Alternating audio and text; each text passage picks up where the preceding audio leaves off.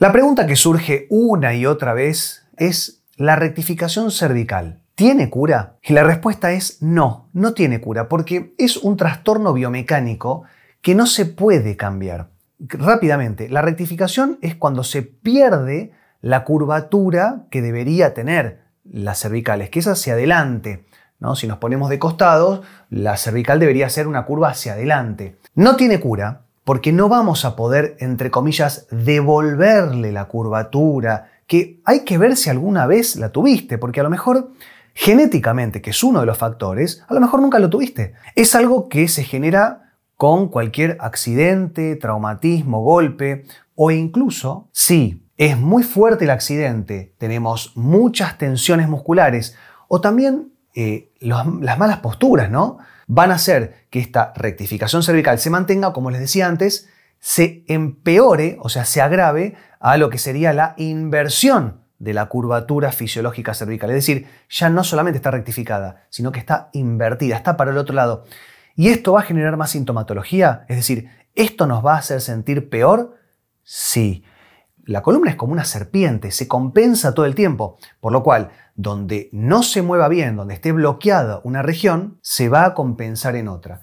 Y generalmente, lamentablemente, se compensa en los extremos, es decir, en la columna lumbosacra, lumbar bien baja, dándonos generalmente discopatías o problemas en los discos, y también cervico-occipital, es decir, bien alto, viene lo que sería la articulación entre el occipital, que es la base del cráneo, y la columna cervical. Y esto nos va a dar dolores de cabeza, que son tan frecuentes, y también mucha sensación de embotamiento y también, bueno, acúfenos, tinnitus, estos zumbidos en los oídos, también nos pueden dar fallas de la memoria, fallas de la vista. La columna no es un fierro caliente que se puede moldear. La columna tiene adentro, por, su, por adentro de la columna vertebral, transcurre la médula espinal, que es ni más ni menos que la prolongación del cerebro. Entonces, no la vamos a poder moldear. Ahora, ¿tiene tratamiento? Sí, muchos y bien específicos para, así como está, intentar que no empeore, pero sobre todo intentar mejorar la biomecánica articular, no solamente de la columna cervical, sino de toda la columna, de todo el cuerpo en general, y de esa manera intentar bajar un poco los síntomas. Hablemos un poquitito de cuáles son los tratamientos que podemos realizar para así apuntar a la causa y no solo a la consecuencia. Tenemos que entender, es una falla biomecánica. Está funcionando mal el conjunto biomecánico de la columna. Tenemos que restablecerlo lo más que se pueda. Tenemos que, así como está, darle una buena calidad en los movimientos y en la biomecánica.